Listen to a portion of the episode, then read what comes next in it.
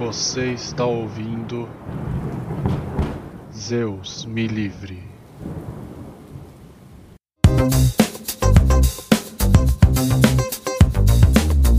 Boa noite, boa tarde, bom dia! Sejam bem-vindos ao novo episódio do Zeus Me Livre. Meu nome é Horaci Passos. Eu sou o Lucas Parra. E hoje vamos falar de Atalanta, nossa primeira heroína aqui no, no nosso podcast. Engraçado, né, Lucas, que no episódio anterior a gente falou de que a gente não lembrava quem era heroína nessas histórias tal. E aí teve um pedido do, de um ouvinte nosso que pediu Atalanta. Aí a gente falou, ah, vamos colocar Atalanta como próximo então. E aí na hora que a gente foi estudar, falou assim, ah lá, descobrimos quem que é a heroína, cara, olha só. As coisas se correlacionando, né? Encaixa um episódio no outro. Sincronicidade. Sincronicidade, achei interessante. É, e o pessoal não acertou no Instagram qual que era o mito que a gente ia apresentar dessa vez, viu? Com a fotinho não. lá, tal, da fonte de Cibele. Mas também não, não era trivial, né? Aquele lá era difícil, hein? É, era difícil. Confesso que eu também não sabia antes. Só no final do episódio que vocês vão entender o porquê que aquela foto é a Atalanta. É, pois é. Acho que a gente tem algumas considerações para fazer do episódio anterior, né? Episódio 9 sobre Medusa. Adendos. Adendos. Questão de simbologia de cobra e serpente. Teve umas perguntas aqui é, do pessoal e a gente queria só definir. Vamos fazer uma definição Zeus me livre do, de simbologia. Convenção de sinais. Convenção de sinais. É positivo ou negativo? Engenheiros de plantão. Vamos ligar o engenheiro aqui agora. Convenção, hein, gente? Quando a gente falar de, de réptil, né? Cara, esqueci o negócio. Quando a gente falar de répteis, né, que se elevam, ou seja, a gente vai sempre chamar serpente aquele que se eleva isso está querendo dizer que é o desejo que começou a buscar algo superior, começou a buscar o conhecimento. E inclusive se tiver em cima de árvore, como é a árvore do conhecimento lá da Bíblia ou qualquer coisa do tipo, esse tipo de serpente ele representa o conhecimento. Tem até a serpente alada, né, Lucas? Aham. Uhum. Dragões, inclusive, são serpentes aladas. Então, e aí essa daí representa o conhecimento mor. Uhum. Então fica convencionado assim: serpentes são aquelas que se elevam toda vez. Tirou, tirou a cabecinha do chão ou tá em alguma superfície superior ou voando, é serpente que representa o conhecimento. Então, nessa convenção, a Naja também é uma serpente. É. O Lucas acertou na descrição, mas não falou qual é a, a, a tatuagem dele. Não, não tava dentro do nosso padrão de sinais. E quando a gente falar de cobra, ou seja, o rastejante, o, o, que fica só no chão e não se eleva, a gente está falando de, simbolicamente do desejo puro, do desejo carnal, aquilo que fica mais no mundano, que ainda não despertou para se elevar. Beleza? Então, só para reforçar, para ver garantir que todo mundo entendeu, o cabelo da medusa são serpentes. Isso aí, exatamente. É... Patrocinadores. Ah, sim, claro.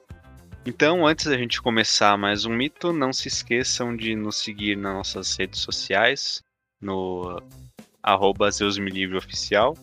É, deem like, compartilhem com seus amigos, família, colegas de trabalho e não se esqueçam de nos seguir também no Spotify, no Deezer, no Applecast, em todas as redes de streaming.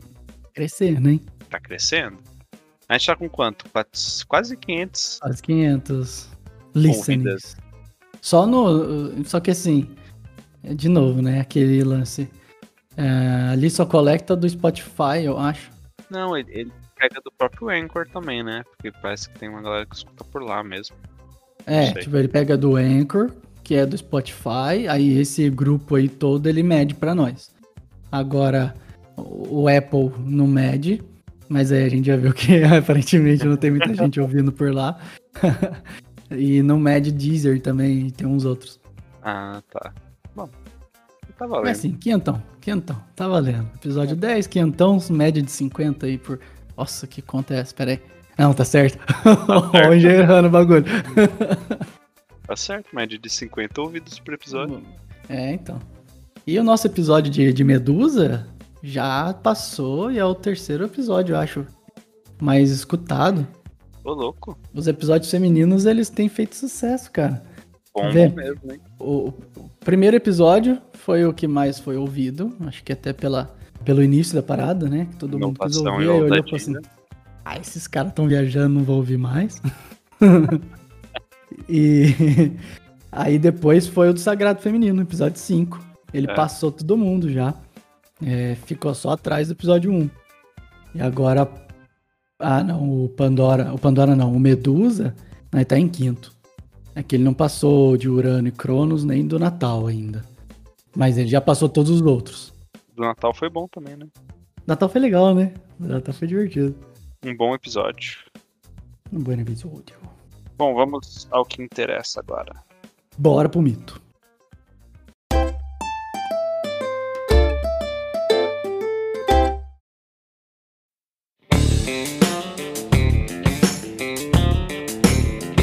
Bom, então vamos falar de Atalanta. Esse foi um dos episódios que para montar, eu tive que estudar, hein? Esse É. fui buscar em livro pra caramba. Esse é mais complicado de referência, né? Teve que estudar bastante pra chegar em alguma coisa. E ele tem umas características diferentes, né? A gente vai ver aí que ela é considerada uma heroína, mas agora no início da história a gente já vai perceber que ela não é filha de Deus, né? De, ela não é uma semideusa, basicamente falando. né? Os dois pais dela, pai e mãe, são mortais, que é Esqueneu e Clímene.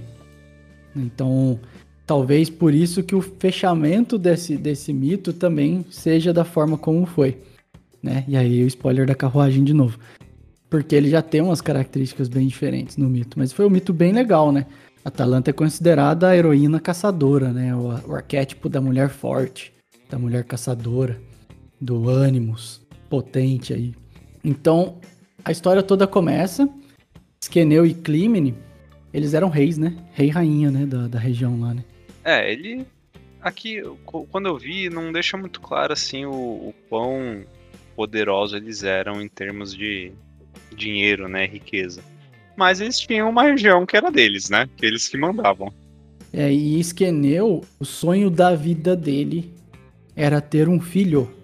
Como sempre, né? de Exígio, todo papazinho quer um filho pra seguir o legado. E pra destroná-lo, né? Lembrando as histórias antigas aí. E aí, quando nasceu é, Atalanta, uma menina, ele ficou completamente chocado com aquilo. Então, e aí apareceu uma profecia pro pai, profe- profetizando assim que se essa filha casasse, isso seria a ruína dela. E como ele já não queria uma filha mulher, ele resolve, pais bonzinhos, adoráveis, resolve abandonar a filha na floresta. Então ele larga ela lá para ela se virar. Uma criança vai se virar como? Que nem a gente comentou nos outros mitos, né? Ah, tem a profecia, não quer. Ah, não vou matar, mas eu vou fazer o quê? Então eu vou largar no meio do mato e já era. E aí, igual também todos os mitos, a gente sempre acha que vai morrer, né? E aí o que que aconteceu? Uma ursa acaba pegando, se apiedando assim de, de Atalanta e pega ela para criar. Né? Amamenta ela e ajuda ela nessa fase de crescimento, assim, não deixa ela morrer, dá abrigo, dá tudo. Uhum. E aí, com o passar do tempo, Atalanta ela é resgatada por caçadores que passam por ali na, na região. Tal. Fica uma incógnita se esses caçadores eles matam a ursa ou não. Mas o fato é que esses caçadores levam a Atalanta e ela passa então a ser criada nessa família de caçadores. E ela cresce a vida inteira conectada muito com a natureza. Ela corre pelas montanhas, pela floresta, e isso faz ela despertar um, um porte físico assim bem bem forte mesmo, bem ágil, é, uma musculatura toda preparada. Ela aprende a correr muito bem, sabe? Ela tem toda uma desenvoltura e ela passa todos os dias treinando suas habilidades de caçador, aprendendo a manusear armas e tudo mais e se cada vez mais se desenvolvendo. Além disso, a gente ainda tem o aspecto de que ela decidiu se tornar devota de Artemis, que é uma deusa caçadora também. a deusa do arco e flecha. Inclusive, uma das armas de Atalanta é o arco e flecha, além de lança, dardos, outras coisas. E da mesma forma como Artemis, um dos, digamos, pré-requisitos para ser devota dela era se manter casta. Então ela se mantinha virgem. E de fato ela não tinha muito interesse até então em se casar, em ter filhos, nada do gênero. Ela realmente se dedicava à caça e a Artemis. Isso vai ser um ponto muito importante aí no decorrer do mito. A questão mais simbólica dessa primeira parte do mito aqui, a gente vê ela se tornar muito bela, mas também tem uma, uma descrição no mito que diz que ela era muito masculinizada para poder ser chamada de mulher, sabe? Essa essa força que ela tinha, a rigidez muscular, todo o preparo dela, ele era muito forte para ser chamado de mulher. Mas ela tinha uma delicadeza, uma beleza, contornos e curvas tão suaves que ela também não podia ser considerada homem. Né? Então a gente, a gente fica aí com essa, com essa figura que anda meio que entre essas duas forças, masculina, essas duas polaridades, né? masculino e feminino. E a gente vai ver também como que isso acaba influenciando todo, todo o decorrer do mito. É quase que uma figura andrógena, né? Sim, tanto que ela corre mais do que Hermes, né? Que seria a pessoa, o deus que mais corria porque ele tem os pés alados. Uhum. E tem uma, uma vez fala que tem uma disputa que ela corre mais do que ele também e tal. Enfim. Que eu tô falando de Hermes porque ele que é o representante desse, desses andrógenos aí na toda a mitologia, né? É, mas você vê como as coisas já. O símbolo é sempre o mesmo, né? Tá associando aí a androgenia, né? A união dos aspectos feminino e masculino com a corrida, com os pés leves. Então isso se repete tanto em Hermes quanto em Atalanta. Óbvio que Hermes como um deus e Atalanta como uma heroína, né? Então filha de mortais, tal, que a gente comentou. E aí voltando um pouquinho lá no símbolo da ursa, a gente precisa lembrar que muitos mitos femininos, a gente sempre vai ter uma predominância de, de alguns animais. É, aparece ursa, aparece loba, né? A gente já ouviu falar bastante. É, inclusive mulheres mais velhas, alguém, algumas vezes chamam elas de lobas, né? Tem hum. essa, essa questão do arquétipo que aparece. E por quê, né? O urso, ele representa um símbolo de ressurreição. Né? Então a gente tem ela indo para a morte, largada na morte, ali no, no meio da floresta, e ela revivendo. E por que que o urso representa isso? Justamente por causa daquele período de hibernação dele, que os batimentos são colocados quase em zero, né? Ele praticamente tá morto ali. Mas não tá, ele tá hibernando. E aí ele volta. Depois, quando começa a primavera, ele acorda e é quase como se fosse a ressurreição, né? Então a gente tem essa força aparecendo. E o urso também é representante da, de três aspectos, que é a sabedoria, a força e a lealdade. Então a gente tem essa, esses aspectos rondando por, em volta do urso. E aí ele é representante, ele é um símbolo de Artemis.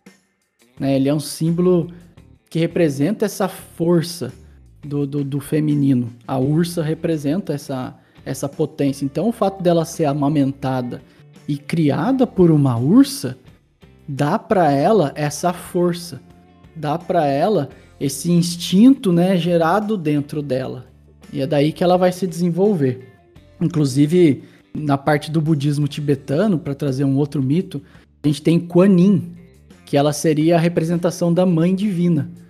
E essa mãe divina, lá no budismo tibetano, um dos mensageiros da mãe divina é inclusive o urso da lua crescente, que eles falam, né? Que é um urso que tem um colarinho é, no pescoço aqui, todo branco que seria uma representação da lua crescente, e ele seria o mensageiro dessa deusa. Então a gente vê a ligação da, da ursa com os mitos femininos e com essa força interna que, que desenvolve a, a caçadora, a guerreira, né?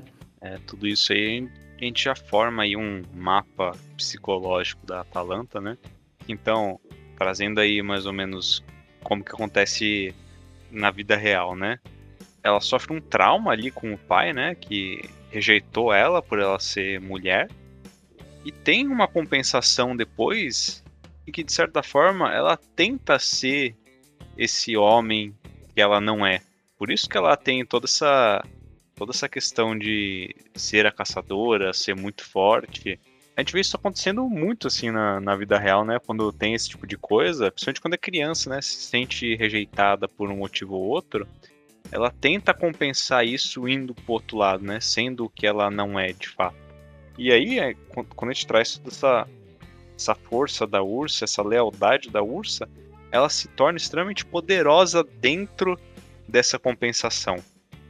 Por isso que ela tem tanto poder assim, né? Tanto, mesmo sendo uma mulher, ela se transforma praticamente numa figura andrógena. Esse lado masculino se torna tão forte comparado com a natureza feminina original dela que as duas coisas se fundem uma na outra.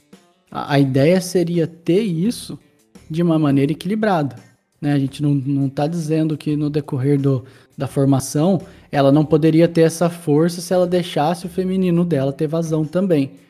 A ideia seria que fosse equilibrado e ela pudesse usar os dois lados da balança. Quando for para ser forte, caçadora e tudo, ela ser dessa maneira, né, que é uma polaridade mais masculina, e quando fosse para ser mais afetuosa, é, ela pudesse ser da forma mais feminina. Mas não é muito bem o que a gente vê acontecendo aqui. Então a gente já tem um desequilíbrio. Então é claramente, igual o Lucas falou, isso a gente vai chamar de formação reativa, né, dentro do, dos termos psicanalíticos. Porque ela foi no extremo oposto daquela da natureza dela, que era ser feminina, por causa de um trauma, que foi o trauma lá da questão de que o pai queria um filho homem. Então ela vai para uma formação reativa do, do que é ela e tenta buscar esse ser o homem o tempo todo, sim.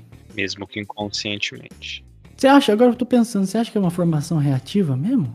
Eu tinha pensado nisso, mas agora falando, porque ela não vai para uma formação reativa de ser, ela vai ao encontro de ser homem, né? Então, mas eu, acho que é bem isso mesmo. É que é um negócio muito extremado, né? Eu, a impressão que eu tenho desse mito é que ela é um personagem muito extremado mesmo. Não tem meio termo para ela. E por isso que eu acho que isso até vem um pouco de, dessa força da ursa. Ela realmente se apegou a ser isso. Ela tá colocando a força dela, a lealdade dela.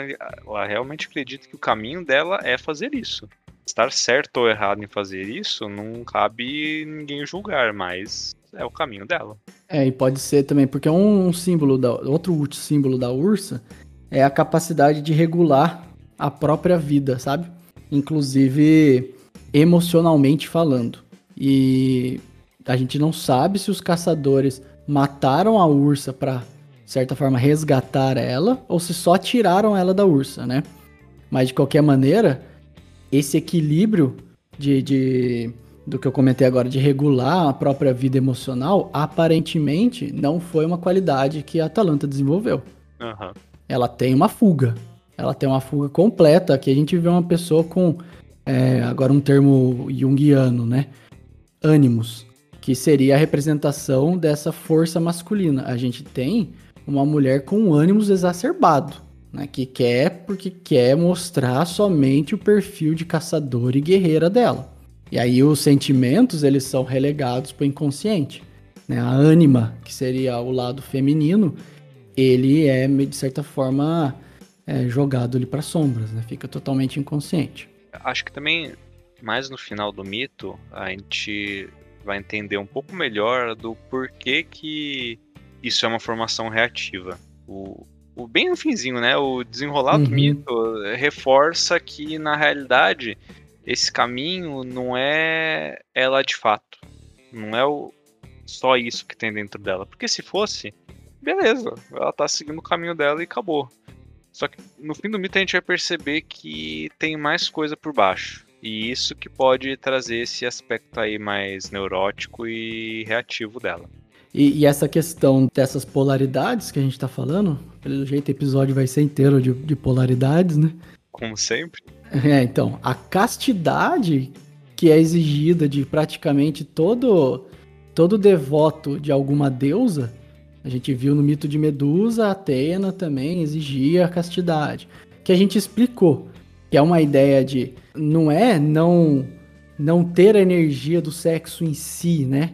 é usar essa energia de forma construtiva. É usar essa energia para te impulsionar, porque já que essa energia é a libido, ela te impulsiona para o que você quiser fazer. Qualquer movimento, qualquer atividade que a gente faz no nosso dia é atividade libidinal. Então tem essa energia, né? Quando a gente fala de castidade, a gente está querendo direcionar para crescer no, no, no sentido espiritual, digamos assim.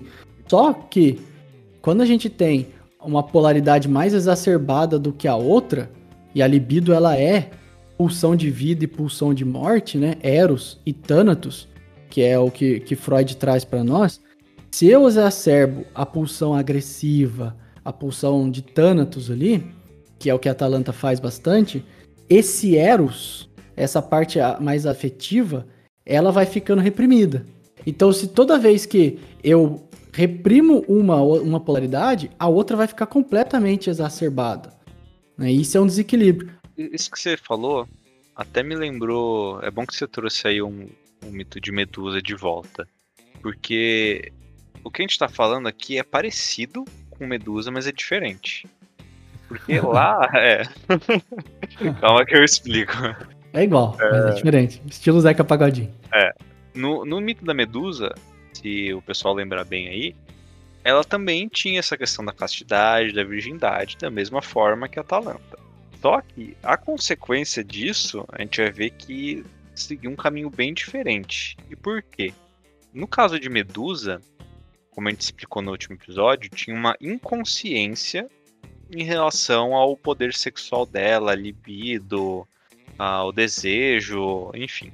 No caso de Atalanta, eu vejo muito mais, não como uma simples inconsciência, também vai estar no inconsciente, só que eu entendo que é muito mais uma repressão. Medusa não entende aquilo simplesmente porque ela não conhece. Atalanta não enxerga isso porque ela reprime. Então, assim, quando você olha numa primeira camada, parece que é igual. Beleza, as duas ali são decidiram seguir o caminho da, da castidade por causa do, da devoção às deusas tal. Só que o mecanismo por trás disso eu vejo como sendo diferente. E por isso que o desenrolar dos dois mitos, inclusive, é diferente. Concorda? Discorda? Fez, fez, fez sentido. Fez sentido. É que repressão, de certa forma, é inconsciente, sim, mas parece que tem uma força da vontade da Atalanta de manter aquilo, justamente porque ela tá indo para uma formação né, reativa que a gente falou por causa do modelo lá que ela aprendeu com o pai. Exatamente. E a gente não tem isso na Medusa. A Medusa ela só tá, tipo, alheia. É. Exatamente. O mecanismo para se manter inconsciente que muda.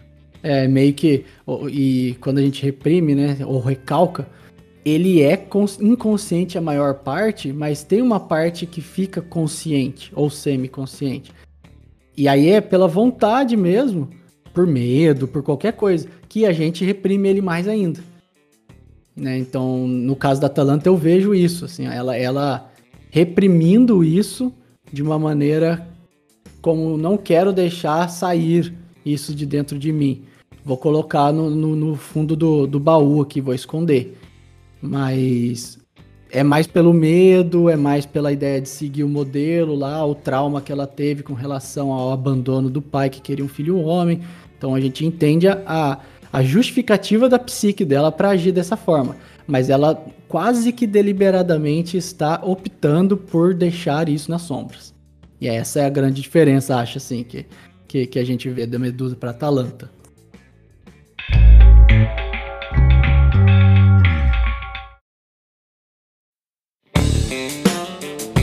Bom, acho que a gente falou, falou, falou e não começamos o mito ainda. Beleza. Tudo isso posto, já entendemos então quem é a Atalanta. Vamos agora voltar um pouquinho aí para uma, uma outra história meio paralela, que é onde a Atalanta vai entrar como heroína de fato. Então a gente tem no reino de Calidon, o rei Eneu, casado com Alteia. Eles tinham ali os seus filhos, o seu reinado, aparentemente tudo certo. Só que numa das oferendas que eles tinham que fazer para Hera, Eneu, ele por algum motivo ele não agrada a deusa. seja porque ele não deu quantidade suficiente ou realmente não fez a oferenda que deveria. Nisso, eu vi várias versões do mito. Não sei se você também aí achou algumas divergências, mas é, tem umas que falam que ele se esqueceu de Era, fez assim oferenda para todos os outros deuses e esqueceu da Era, ou que ele não colocou o suficiente porque Era era muito exigente e aí ele não, digamos assim, não atendeu à altura. Mas de qualquer forma, houve o desagrado aí da deusa. Como punição, ela invocou um javali, um javali gigante, para devastar o reino de Calidão. Então esse esse javali ele ficava na, na floresta, nos pastos e ia destruindo tudo. E o rei então decidiu chamar uma comitiva de caçadores, né, todos os heróis e melhores caçadores dos reinos, oferecendo uma recompensa para quem matasse o javali. A recompensa era na realidade ficar com a pele e as presas do javali. É o javali de Lost, cara. Lembra desse javali? Sim, cara. O javali era o demônio, cara. Era. Ele matava a maior galera lá na ilha de Lost. É igualzinho. É, cara, javali é um bicho cabuloso, viu? O javali Por- selvagem, assim mesmo, É. porra. Por isso que em mito é, sempre tem javali no meio. Mas enfim, ele chamou então uma comitiva de, de heróis e caçadores pra matar esse javali e entre eles tava a Atalanta. No começo, quando o rei recebeu todo esse pessoal, os outros heróis, muitos deles se sentiram resistentes a ir numa caçada com uma mulher, porque é, naquela época, no, no contexto que se tinha, isso não era permitido, né? Mulheres não participavam de caçadas. Só que eles não tiveram muita escolha se não aceitar, porque o rei tinha chamado ela e o, o filho do rei, o Meleagro, ele se encantou já num primeiro momento com, com a beleza da Atalanta. E ele mesmo impôs que se ela não fosse participar, quem não gostasse que se retirasse. E aí, nesse impasse, todos os outros heróis decidiram que, beleza, iam ter que abrir mão aí desse, desse requisito que eles tinham, né, de ser uma caçada só com homens e aceitaram a Atalanta no time.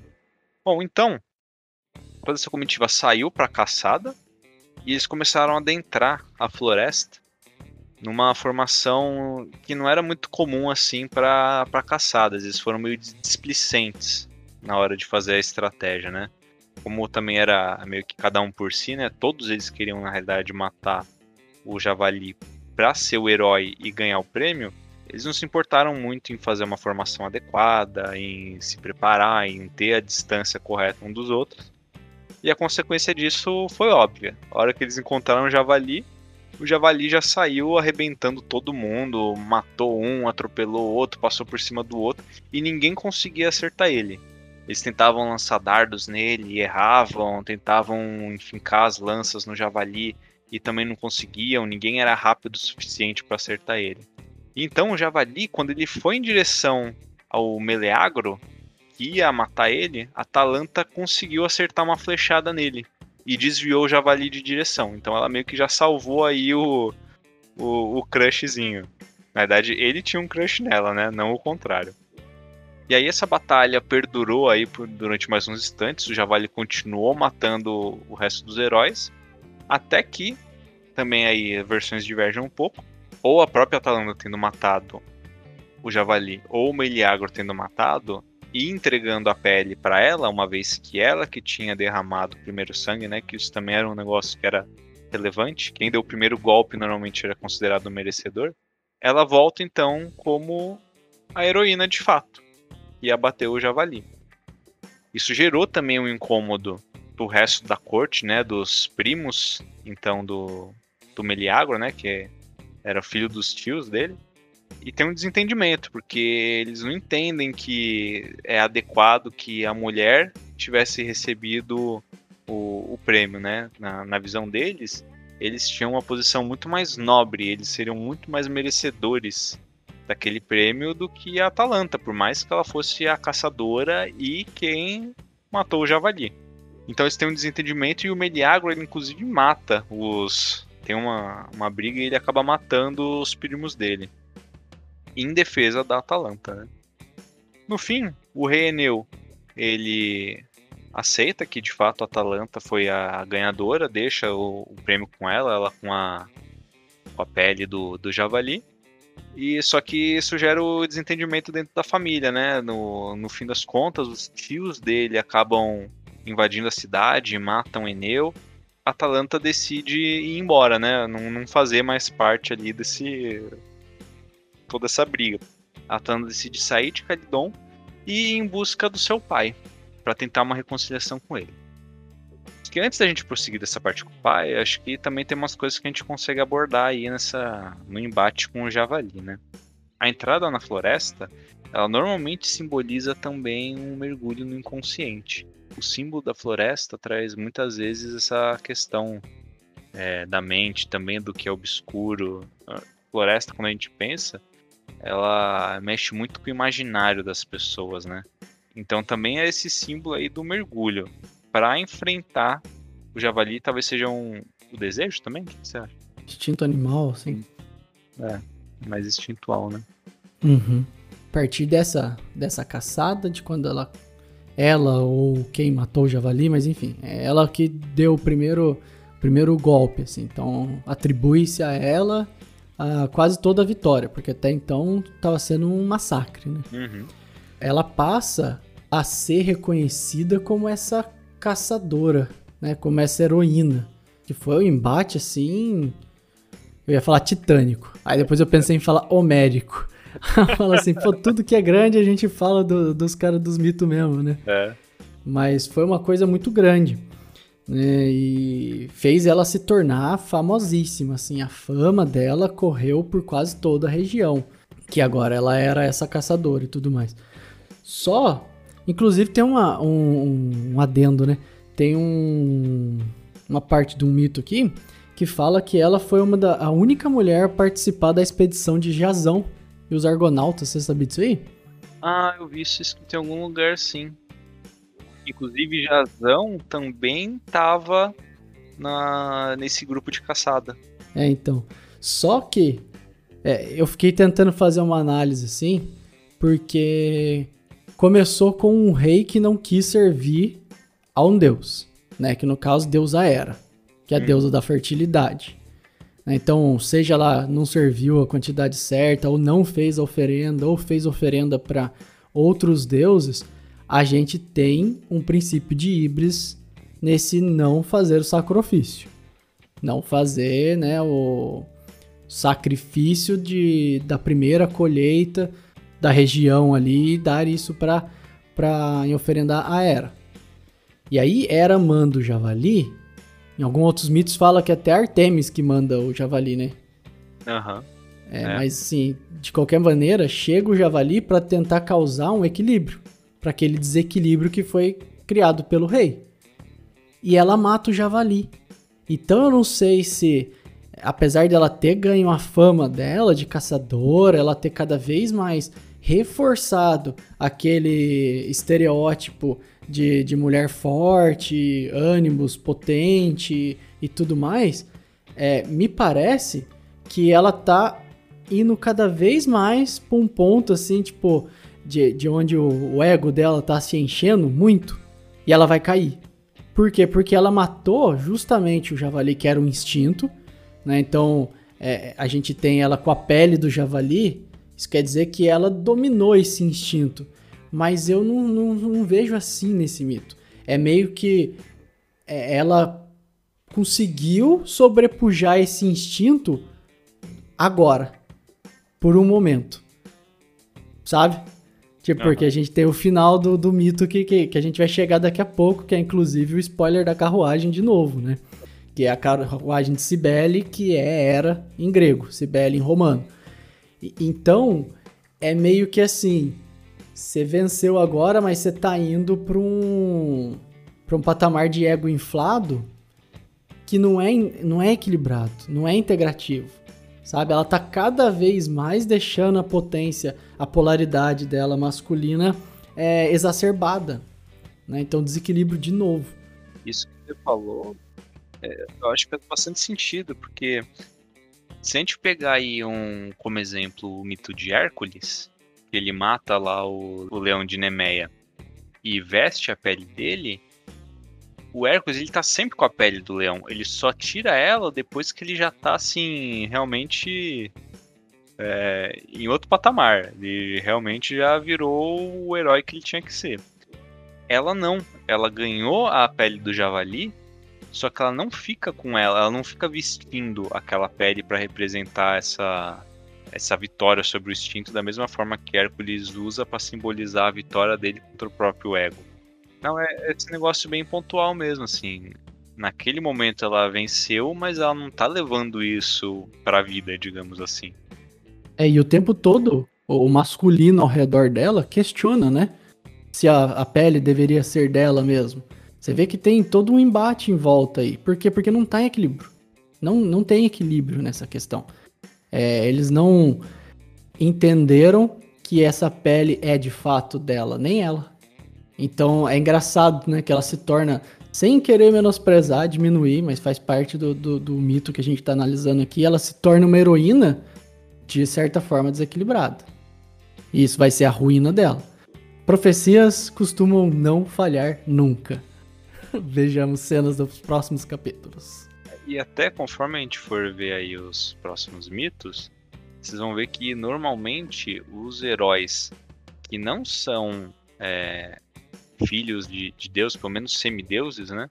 É, normalmente o final não é bom, porque eles não nascem já com essa, pelo menos é essa faísquinha aí de divindade dentro deles, eles meio que estão construindo isso, eles estão buscando isso. Então, o caminho normalmente tende a chegar na, na tragédia. Aí quando realmente é um semideus, um filho de um semideus, o resultado costuma ser um pouquinho mais promissor.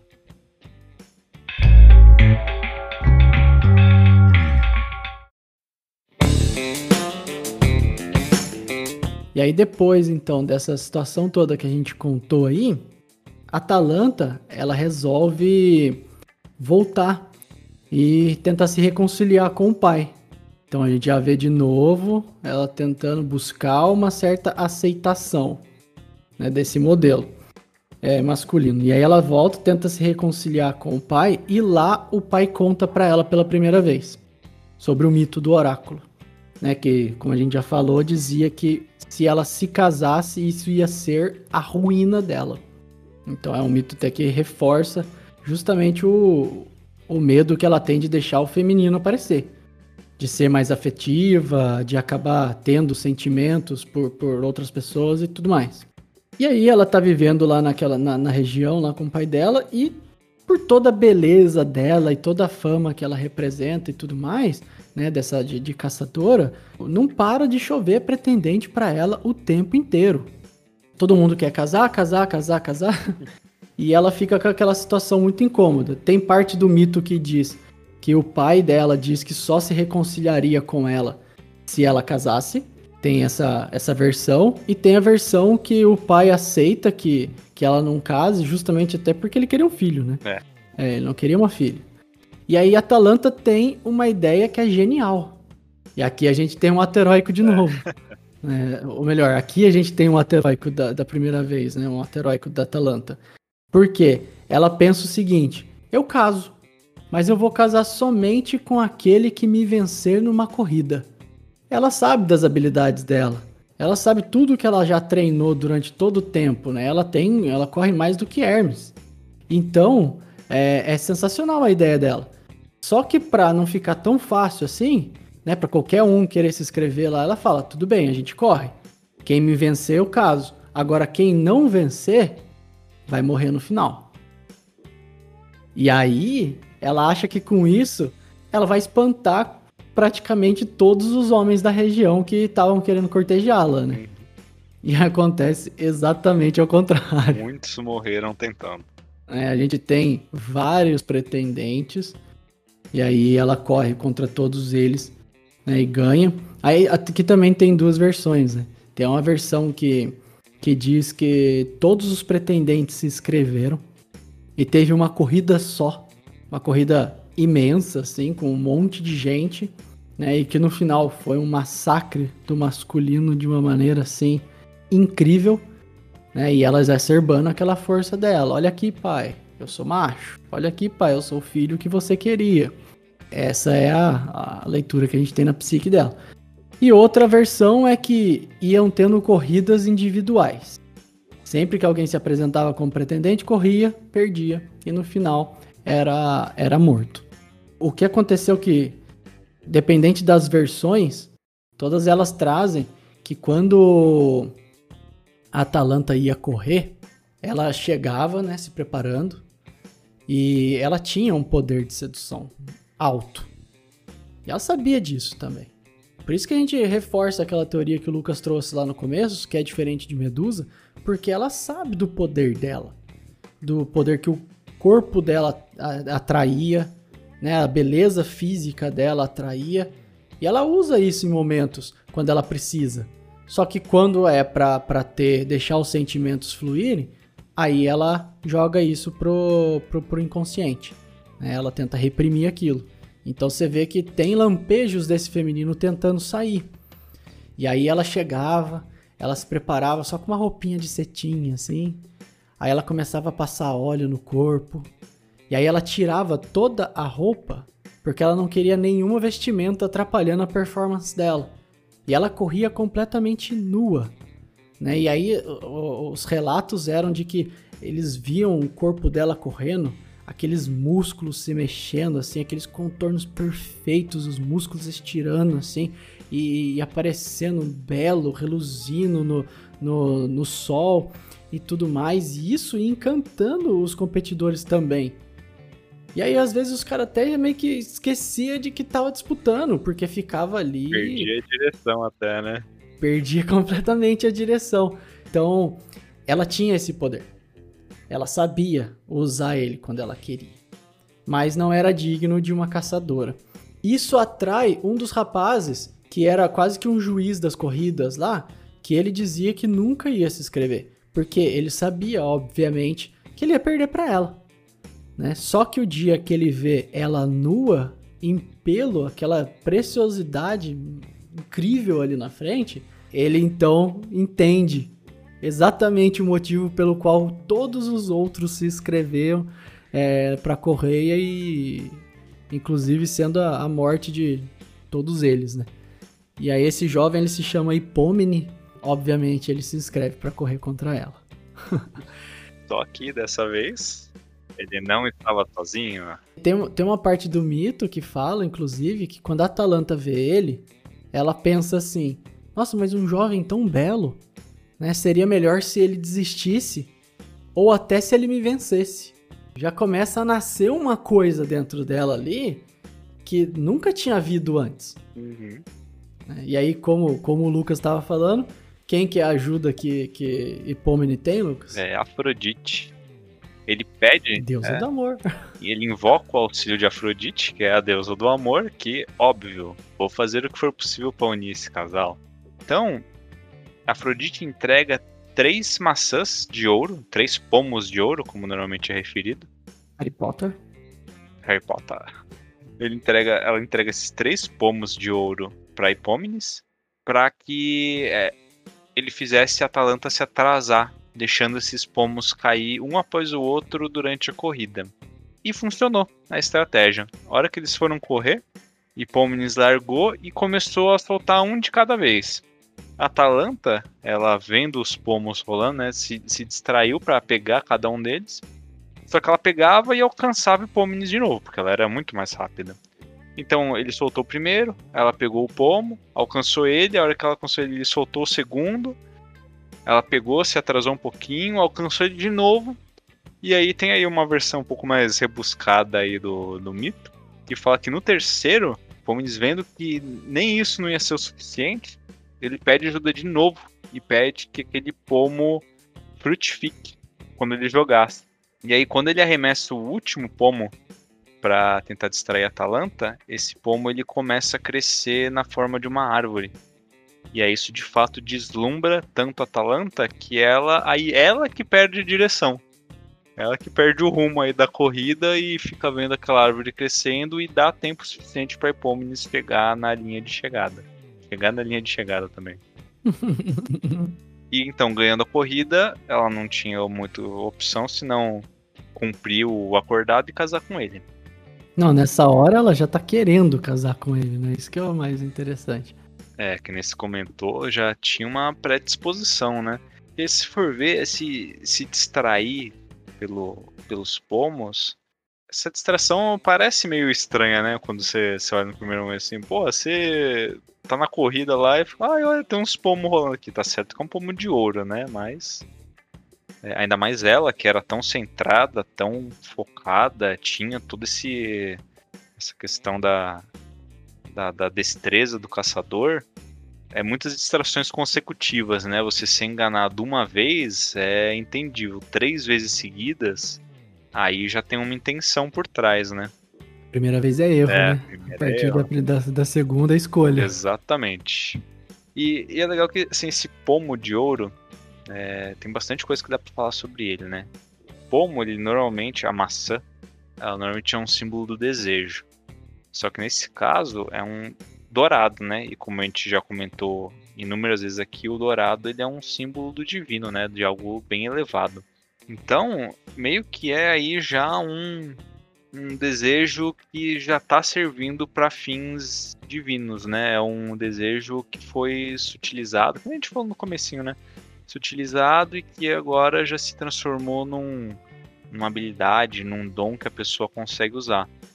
Só que nesse caso, eles estão aí simplesmente para distrair a Atalanta do foco dela naquele momento, né? Eles servem para levar ela ao destino dela, que nem o, o oráculo profetizou.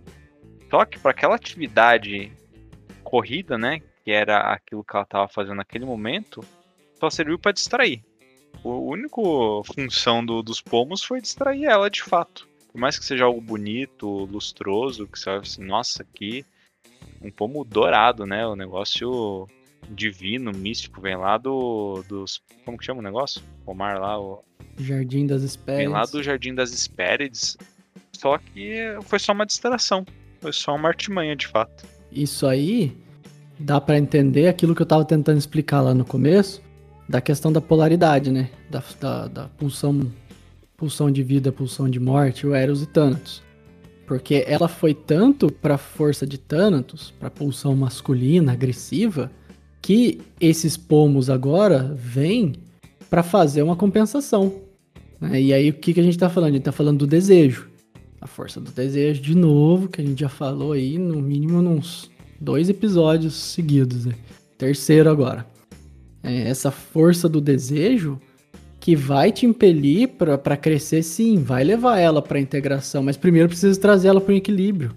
Então, cada pomo daquele que vai caindo no chão e ela vai admirando ele por um tempo, vai despertando nela a força erótica, a força de Eros, a pulsão de vida, né? A força mais afetiva, para ir trazendo equilíbrio para ela. Só que é igual um pêndulo, né? Se você tá muito desequilibrado para um lado, primeiro você vai desequilibrar completamente para o outro lado, para depois você conseguir chegar numa integração, né? Conseguir chegar num, num ponto mais é, mediano ali. Então, cada pomo que vai caindo, aos poucos ela vai se apaixonando, ela vai se entregando à força do desejo. Ela vai deixando aquele feminino dela que estava jogado, estava relegado lá ao inconsciente, estava reprimido, ela vai deixando aquele feminino sair. Mas ele estava preso. E quanto mais preso, quanto mais distante era essa, essa polaridade, mais força ele criou lá embaixo. Então quando ele vem, ele vem rompendo com tudo. Né? Ele vem meio que estourando. Então esse feminino ele foi saindo de forma abrupta. Ela viu o primeiro pomo, o segundo pomo. No terceiro a gente tem o florescimento desse desejo. Ou seja, ali ela se apaixona por Pômenes. Então ela deixa brotar o feminino nela e ele sair. né? E aí é a hora que, tipo assim, que eu falei, que ele- ela já tá querendo casar. Porque ela já tá completamente apaixonada, ela não se interessa mais se, se tinha corrida ou não tinha, o que que acontecia. É Hipômenes só. Entendeu? Que é aquela força de Afrodite. Não precisou nem usar o cupido dessa vez, né? usou, É. usou só o pomo. E aí a gente, a gente vê aquele começo que eu disse que podia ser o que ia levar ela pra derrocada dela, que foi quando ela derrotou o Javali, que o Javali tinha sido, tinha aparecido por causa de uma Ibris, né, de Era. Uma Ibris com Era, que foi que colocou o Javali lá pra, pra como punição. E ela derrotou esse Javali. O Jardim, da, Jardim das Hespérides, ele na mitologia é conhecido como um jardim que fica extremo ocidente, né, de, de qualquer lugar. Tipo assim, é extremo ocidente. Onde eu tô agora, extremo ocidente vai estar o Jardim das Tem Hespérides, um sabe? Tipo, lugar eh, exato, né, de onde fica. É. Na mitologia grega, eles dizem que fica lá na ponta do, do final do Mediterrâneo, lá, quase na ponta da África, sabe? Tem uma curiosidade que Camões, no- nos Lusíadas, ele fala que o, o Jardim das Hespérides fica na ilha de Cabo Verde, que seria o extremo ocidente de Portugal. Então é sempre o extremo ocidente de alguma coisa. Só que esse jardim, ele nasce porque era planta um pomo lá e o pomo floresce. E aí vira a árvore do pomo de ouro. né? Depois a gente vai ter até Hércules fazendo o 11 primeiro trabalho para tentar pegar esse pomo tudo mais tal. Ou seja, o mesmo pomo de ouro da árvore de Hera, né, que é a deusa da fertilidade, foi esse pomo que fez surgir ou fez. é, como é que fala quando uma coisa entra em erupção? Eruptar? Eclodir. eclodir. Então faz eclodir esse feminino de dentro dela. E é aquele retorno que ela levou lá no começo, quando ela derrotou o Javali, que era de Era já. Hum, Era de Era. Então, agora a gente tem a, a, a devolução, né? Que é o pomo do Jardim das Hespérides de Era. É, também. E aí tem mais uma outra coisa, que essa Hespérides quer dizer entardecer. E entardecer seria um símbolo que nos remete à ideia de estar mergulhando no inconsciente, de estar indo para a noite, entrando no lado obscuro, aprendendo a conhecer a sua sombra, mergulhando e encontrando de cara o seu desejo, que é basicamente o que eclodiu ali na, na, na Atalanta e no, no, no Hipômenes também, que é a paixão. A paixão é o imerso, o imerso não, a paixão é o ápice do mergulho diante do desejo. Por quê? Porque essa força ela precisa vir à tona para ser equilibrada depois. né? Então a gente vê que todo aquele toda a fuga lá do, do, do oráculo da Ibris que a gente teve com o mito é, com o pai querendo se desviar do, do que o oráculo falou e ela querendo se desviar do que o oráculo falou também resulta exatamente no que o oráculo previu, sabe? Ela se apaixona e quer casar com o Hipômenes. e se casa. E se casa. E depois se casa. Depois que casa, eles, durante a corrida, foi, foi, foi dito, né, por todos os contos da época, que quando eles corriam, eles pareciam dois leões correndo, sabe? Os músculos deles pulsavam de uma forma que eles pareciam os animais ali, aquela coisa toda. E aí esse ímpeto, né, como ele mudou a polaridade agora, e eles estão apaixonados um pelo outro, né, eles não precisavam nem ter casado mais. Eles passam a transar pra tudo quanto é lugar, porque agora eles vão ter que dar vazão à força dessa paixão. Né? Eles estão completamente. A paixão geralmente é, é um, um charm, como é que fala? É um encantamento, né? Você tá. Parece que colocaram uma magia em você. Você recebeu esse encantamento. Agora você vai ter que viver sobre. Sobre a. a- Olha, tem um termo que fala viver sobre a égide.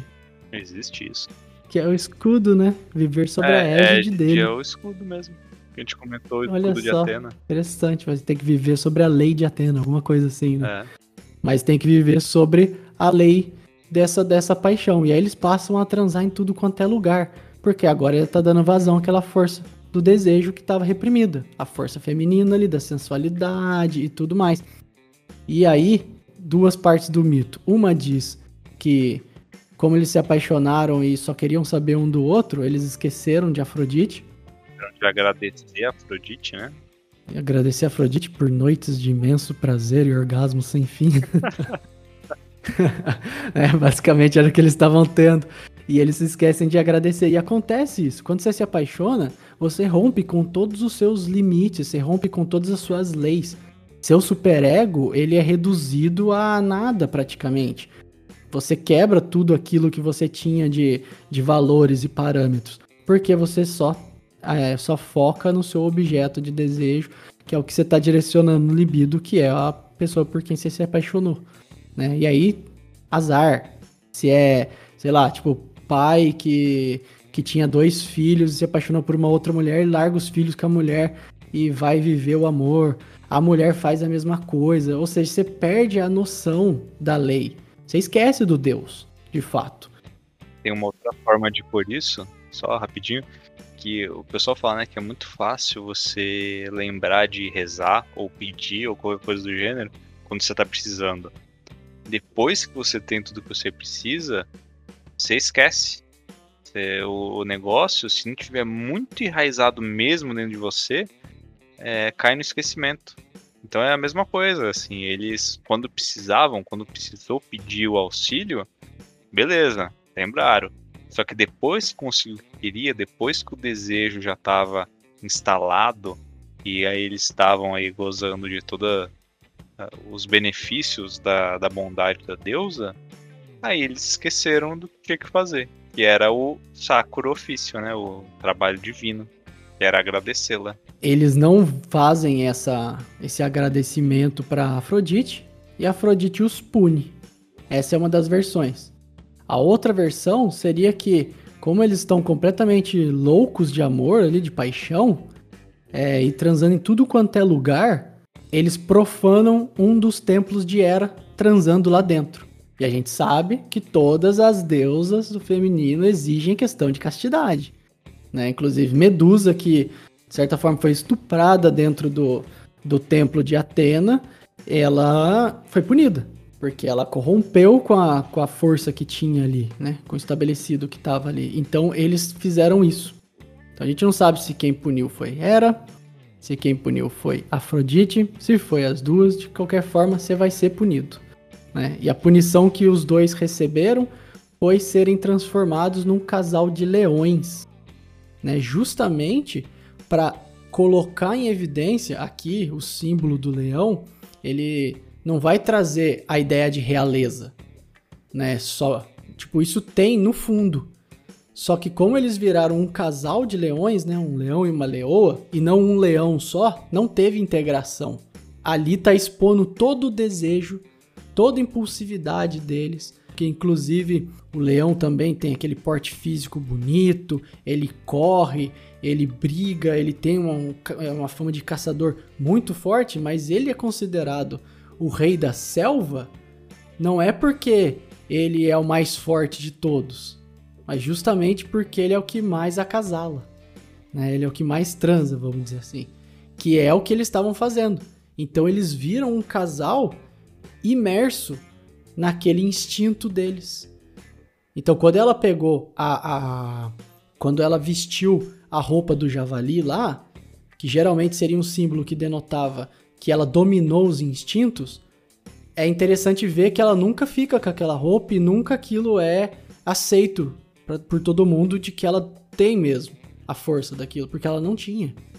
Né? E a gente vê isso agora, porque ela se entregou, ela se corrompeu no, no ciclo que ela estava seguindo, fazia parte do oráculo, senão ela nunca ia conseguir dar vazão para outra polaridade dela, e aí ela nunca vai chegar ao equilíbrio, mas ela se corrompeu e ela é transformado no máximo do instintual. Ela se perde no desejo e vira uma leoa. Né? Leão, na realidade, né? É masculino. É, então. Eu, eu procurei também isso aí, né? Porque a gente chega então na carruagem. Que a carruagem que a gente tava falando lá de Cibele é a carruagem de Hera, que é puxado por esses dois leões, que é Hipômenes e Atalanta.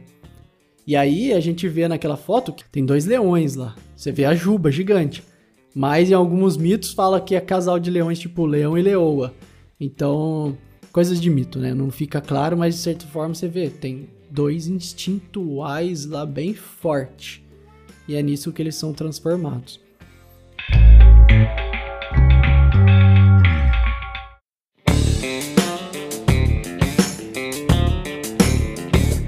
com isso, acho que a gente fecha aí o, o mito. E o que a gente tinha comentado lá no comecinho, né, de, das diferenças que tem desse mito com a Medusa. Então, toda essa questão da, dessa reviravolta, né, de antes ela era casta e depois ela migrou pro lado completamente oposto, que então começou a transar todo dia, toda hora, em qualquer lugar. É, essa mudança tão drástica assim, ela é diferente do mito da Medusa. É isso que a gente falou lá que dá um indício de ser uma é, formação reativa, uma supercompensação. Porque se, se ela não tivesse esse material, ela não teria virado pro outro lado de repente, ela não teria se tornado ali o, o instinto do leão. Talvez ela tivesse perdido essa questão aí da classicidade e tal, mas tá certo, casou e beleza. Mas não, ela simplesmente migrou lá o pêndulo, né? Que a gente já comentou várias vezes. Foi de um extremo lá pro outro extremo. E a gente precisa se, se lembrar sempre disso. Nós, seres humanos, nossa psique, né? Essa libido que passa por dentro de todos nós, que é força psíquica, ela é uma polaridade. Ela é força agressiva e força afetiva. Eros e Thanatos. Ou, ou Thanatos e Eros, né? Thanatos o agressivo e o afetivo Eros. Se eu dou muita vazão só para um lado, eu exponho demais esse lado, o outro lado que ficou reprimido, ele vai virando uma bola. É, como é que eu posso dizer? Ele vai enchendo. Ele vai enchendo de, de tensão. Uma bola de neve. É, ele vai aumentando, ele vai se enchendo de tensão, se enchendo de tensão. E essa tensão é a nossa libido. Então a, a Atalanta, mesmo sendo uma caçadora ali, sendo considerada uma heroína, ela não estava inteira. Porque metade da força dela, e às vezes até mais, estava sendo usado para reprimir esse material feminino no inconsciente. Que não estava completamente no inconsciente assim, porque ela já não estava conseguindo manter isso preso. E aí, toda a força que eu uso para manter isso reprimido, quando é, eu tenho uma perdição desse tipo, que é o caso deles que se apaixonaram, ela volta com toda a força, com toda a agressividade, porque é a mesma força, entende? Ele vem arrebatando tudo, né? E aí não tem quem segure. Então a gente tem que sempre é, é, se analisar e começar a prestar atenção em nós, porque esse parece um dos mitos que termina mal, né? É, a gente não tem um, vamos dizer assim, um final feliz. Final trágico. É um final trágico. A gente não tem esse, esse final da integração, da iluminação que a gente viu com todos os outros personagens até agora, Perseu, Medusa e. Acho que só Perseu e Medusa, né? É. não fizemos tantos episódios assim. Mas a gente conhece todas as outras histórias, Hércules e tudo mais. Esse final trágico é justamente por quê? Porque ela, o Lucas falou, ela já não era uma semideusa de fato, ela se tornou, ela foi considerada uma heroína, mas ela não era uma heroína, né? porque precisava ter um pouco desse sangue de Deus dentro dela. E dessa vez ela ainda não tinha isso. E ela foi querer usar do, do ego inflado dela para dar vazão somente a um lado. Né? Então, a árvore do desejo, a, das maçãs, lá, os pomos de ouro, trazer essa questão do desejo, não é uma energia ruim. Por isso que ela é dourada. Porque ela vai te levar para integração. Ela vai te levar pro, pro, pro, pro que você precisa descobrir, né? Que é esse mergulho no entardecer, nas Hespérides. Ela vai chegar a conhecer o, o que ela tinha mais medo, o que ela mais temia, que era deixar esse feminino, esse lado afetuoso dela surgir. Então a gente precisa sempre tomar cuidado com conosco próprio, assim, pra gente ver onde que a gente tá falhando em deixar esse equilíbrio agir, sabe? Colocar a agressividade na hora que a gente tem que ter agressividade, se posicionar, saber dizer não, né? Ser proativo, porque a gente agressividade não é violência, tá, pessoal? Agressividade é você fazer as suas atividades. Você precisa ter agressividade para se posicionar, para fazer uma, uma coisa que seja totalmente inovadora, para empreender, para viajar, enfim, qualquer coisa, né? Mas também saber a hora de ser afetivo, saber a hora de dar carinho, de receber carinho, de pedir colo, sabe? De, de, de querer trocar afeto, de fazer sexo e etc. E não ficar só, por exemplo, um mau uso da energia agressiva que a gente pode fazer um paralelo com o mito aí da Atalanta, seria a mulher que não quer dar vazão ao lado feminino e se torna uma workaholic imensa. Por quê? Porque toda a vazão dela, da energia dela, tá no trabalho, porque ela não quer olhar para aquele outro, para aquele outro aspecto. Né? Então, só trazendo essa, essa comparação para a gente entender como o mito funciona psiquicamente falando dentro de nós. E aí a gente pode ter isso em qualquer setor da nossa vida. Não precisa ser só trabalho, pode ser trabalho, pode ser relacionamento. Fanatismo religioso é um mau direcionamento da libido também. Né? Fanatismo político, que a gente vê no nosso dia a dia, é mau direcionamento da libido. As pessoas querem ser agressivas politicamente, estão se esquecendo de ser afetivas, serem humanas. A gente vai estourar, não tem como. Entendeu? Então esse seria o recado aí, que é pra gente poder entender um pouquinho mais como que funcionam essas forças dentro de todo mundo. Muito bem. Então, só para finalizar, tentando resumir um pouco aí tudo que você falou, a gente tentar definir bem os nossos papéis, entender que nós temos vários papéis na vida.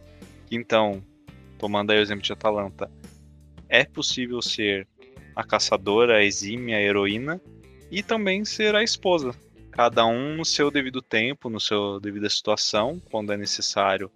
Ela tem esse poder da caça, ela também tem é, essa afetividade de querer se apaixonar, se casar. Então a gente tem que ter consciência de que a gente não é uma coisa só. A gente não representa um papel só na nossa vida. A gente tem vários setores da vida e em cada um deles a gente não precisa necessariamente agir da mesma forma. A gente só tem que entender quais são as nossas necessidades e onde aplicar cada um desses aspectos, cada uma dessas energias, seja de efetividade, seja de agressividade, seja de esperteza, qualquer coisa do gênero. É, e agora toda vez que a gente passar lá pela fonte lá em Madrid, vocês lembram que esse mito de fato queria dizer, né? Qual é o símbolo que ele estava querendo representar. E lembrar que não é o fim. O mito parou aqui porque terminou esse conto do mito, né? Mas Atalanta um dia vai chegar lá também. Um dia ela vai se tornar uma integrada. É, na verdade, todos os mitos são a mesma coisa, né? Falam da nossa própria cabeça. Então, essa é só uma parte da história. Exatamente. E a próxima parte da história, a gente vai ter que fazer. Muito bom. Bom, pessoal, espero que vocês tenham gostado. É, não se esqueçam de deixar suas sugestões. A gente gosta muito de correr atrás do, dos mitos correr, né? Que nem a Atalanta, correr atrás dos mitos que vocês pedem pra gente, porque isso também ajuda a gente a estudar. Às vezes são mitos que a gente não conhecia ou que não tinha tanta profundidade. Então continue mandando suas sugestões, mandem seus feedbacks, ideias, o que vocês estão achando. Não esqueçam de seguir a gente e curtir lá no Instagram também. Não esqueçam de assistir os outros episódios também e nos vemos na próxima. Tchau!